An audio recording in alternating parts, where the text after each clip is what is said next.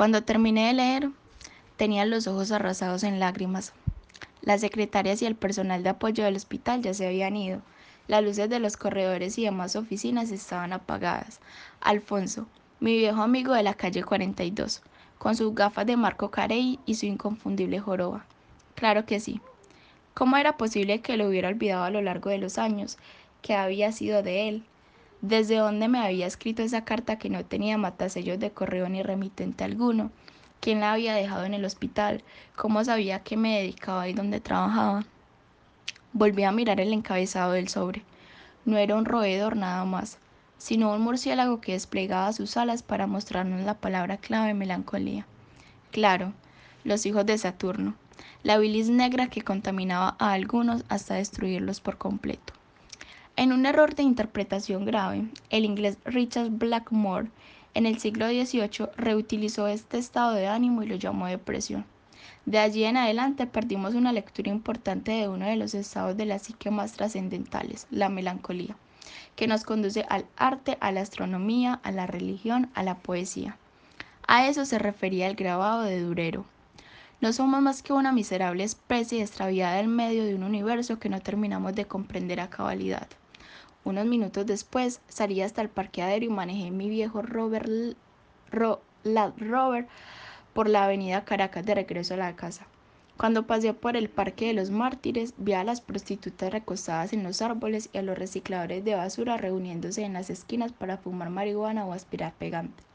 Me pregunté si Alfonso estaría justo en ese instante recostado en un cómodo sofá en una casa elegante o si por el contrario viviría en una pensión de mala muerte o estaría vagabundeando por las calles sin techo ni un plato de comida caliente.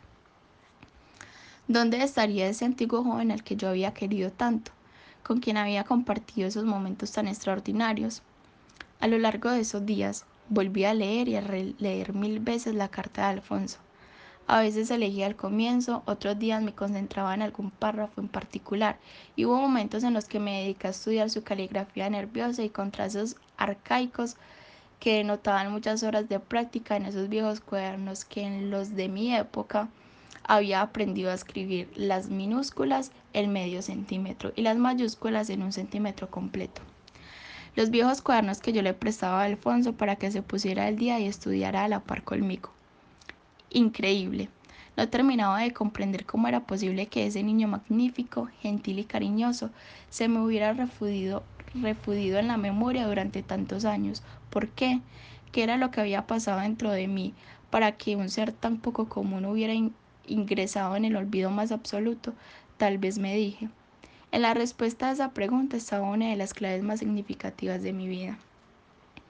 Una noche busqué el nombre de Alfonso en el directorio telefónico nada, no existe. Decidí más adelante, en algún momento, que visitaría esa vieja casa en la calle 42 y preguntaría por él. No podía quedarme cruzado de brazos y quedarme así, sin hacer nada. No estaba dispuesto a esperar meses o años a que me llegara la segunda carta que me prometía al final de la primera. Si logró hacerme llegar el sobre al hospital es porque no debía estar muy lejos, sino que vivía en la ciudad, por una parte que quizá compró o rentó una casa en las afueras de algún pueblo de la sabana de Bogotá. Una escena que no estaba en la carta me llegó a la memoria. Alfonso no se despidió de mí, es verdad. El último día se encerró en su cuarto, que ni su tío Humberto ni la empleada lo pudieron convencer de que saliera de allí. Y en efecto, como él lo describe muy bien, yo le dejé una caja de detergentes de mi colección de Tintín pero en la noche anterior, como a las 10 de la noche, Alfonso se había escapado de su casa y había timbrado en la mía. Yo solo le abrí la puerta con mi pijama puesta y unas pantuflas protegiéndome los pies. ¿Puede ver a Fobos un segundo? me pidió con la voz ahogada. Espérate, ya viene, le dije con tranquilidad, sin hacerle preguntas ni anonadar sus sentimientos. Grité el nombre del perro y a los pocos segundos apareció batiendo la cola. Alfonso lo abrazó con fuerza, lo besó, lloró sobre su pelaje oscuro y se despidió con él con unas frases cariñosas y dulces. Al final me dijo, gracias, lo voy a extrañar mucho. Y se dio media vuelta y se fue para su casa. Ahora, tantos años después, la memoria me traía esa imagen y me partía el corazón.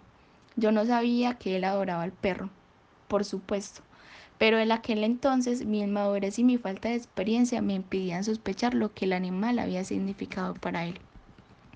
Definitivamente es cierto que todos lo llegamos a saber, pero tarde. ¿Por qué me había acercado a ese niño jorobado y contrahecho? ¿Qué era lo que me había atraído de él? Respuesta, su sonrisa. En dos oportunidades, sentado en la barda de su casa con sus historietas en la mano, lo había visto reírse solo, como si, como si de muy adentro botara una dicha infinita.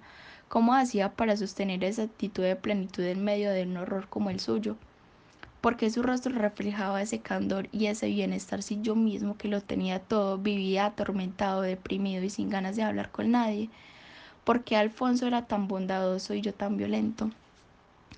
Un día cualquiera, manejé por toda la avenida Paracas hasta la calle 42.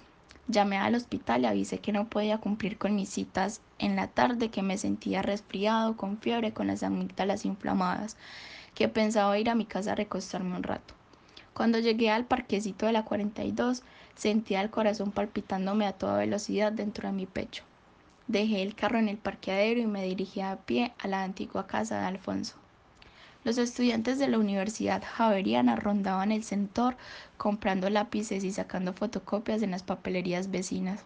Comían pizza en los restaurantes de comida rápida en la carrera octava, bebían cerveza, escuchaban música sentados en el parque con los audífonos de sus iPods puestos en las orejas, fumaban, caminaban por los andenes riéndose y haciendo bromas unos a los otros. La pensión de Alfonso estaba intacta, tal vez un poco, tal vez un poco venida a menos, pero la estructura y los colores eran los mismos. Toqué el timbre y esperé en las escalienditas de la entrada. A los pocos segundos abrió la puerta un albañil con un palustre en la mano. Perdón, quisiera preguntar por alguien que vivió aquí hace muchos años, dije con una voz insegura. Espere, ya llamó el dueño. El tipo desapareció en la penumbra del corredor que yo recordaba más luminoso, y poco después surgió de esas mismas sombras un viejo gordo de lentes gruesos que me miró con disgusto. Lo siento, todas las habitaciones ya están arrendadas, no tengo cupos, dijo con una vocecita aguda e infantil que para nada se correspondía a su corpulencia ni con su edad. No, no vengo por habitaciones. ¿Qué desea entonces? Excúseme, no quiero molestarlo. Hace muchos años tuve un amigo en esta casa, Alfonso Rivas. Su familia era la dueña de la casa. Quiero información que, me, que pueda darme sobre ello, se lo agradecería mucho. El hombre me miró con el ceño fruncido y después bajó la guardia y me hizo una seña con la mano que me hacía hacia adentro. Siga, dijo con esa cortesía que le costaba mucho trabajo. Entre. Nos hicimos en la sala de esa casa que me traían tantos recuerdos. Reconocí cada ventana, cada piso de madera, las lámparas, el olor a rancio, esas viejas edificaciones que acumulaban sudores de varias generaciones entre sus paredes. ¿Por qué estás buscando a los Rivas? ¿Los conoce? Yo pregunté primero, señor. León, León Soler. Señor Soler. Viví de niño en la calle de al lado. Alfonso y yo fuimos grandes amigos. Hace poco recibí una carta suya en el hospital donde trabajo, pero no traía remitente ni tenía ninguno de sus datos. Yo compré la casa en 1999, ya hace algunos años. Se la compré, en efecto, al señor Alfonso. Estaba un poco decaída, pero le hice algunas reformas en un costado oriental y ya ve, la tengo toda arrendada. Es un buen negocio, no me arrepiento. Alfonso vivía solo en la casa. Pregunté imaginándome que en 1999 ya debía ser un hombre de 35 años o más o menos.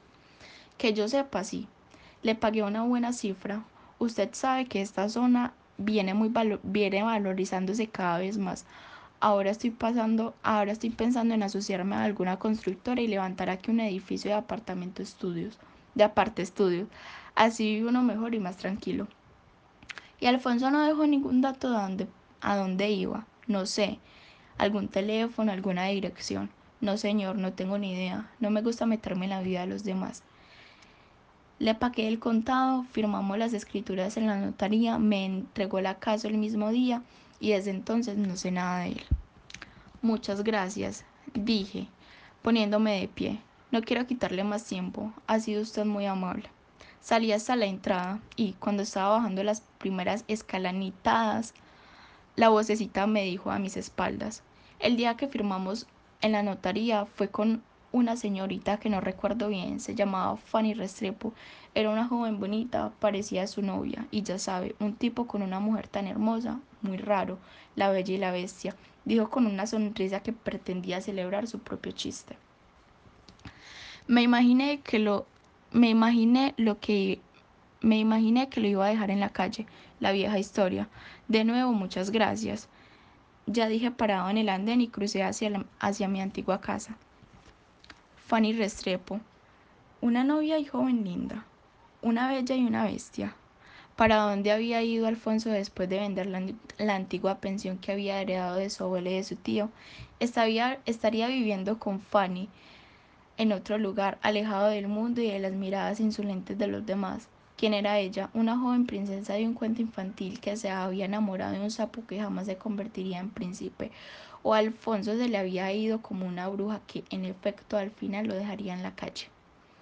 Caminé hasta la calle 43, me paré al frente de la casa que, en la que vivíamos por aquel entonces. La puerta estaba abierta. Al fondo se escuchaban movimientos de hombres y herramientas que chocaban contra los muros y las puertas. Eché un vistazo y me tropecé con lo que estaba remodelando la y tropecé con el que estaba remodelando y pintando la casa.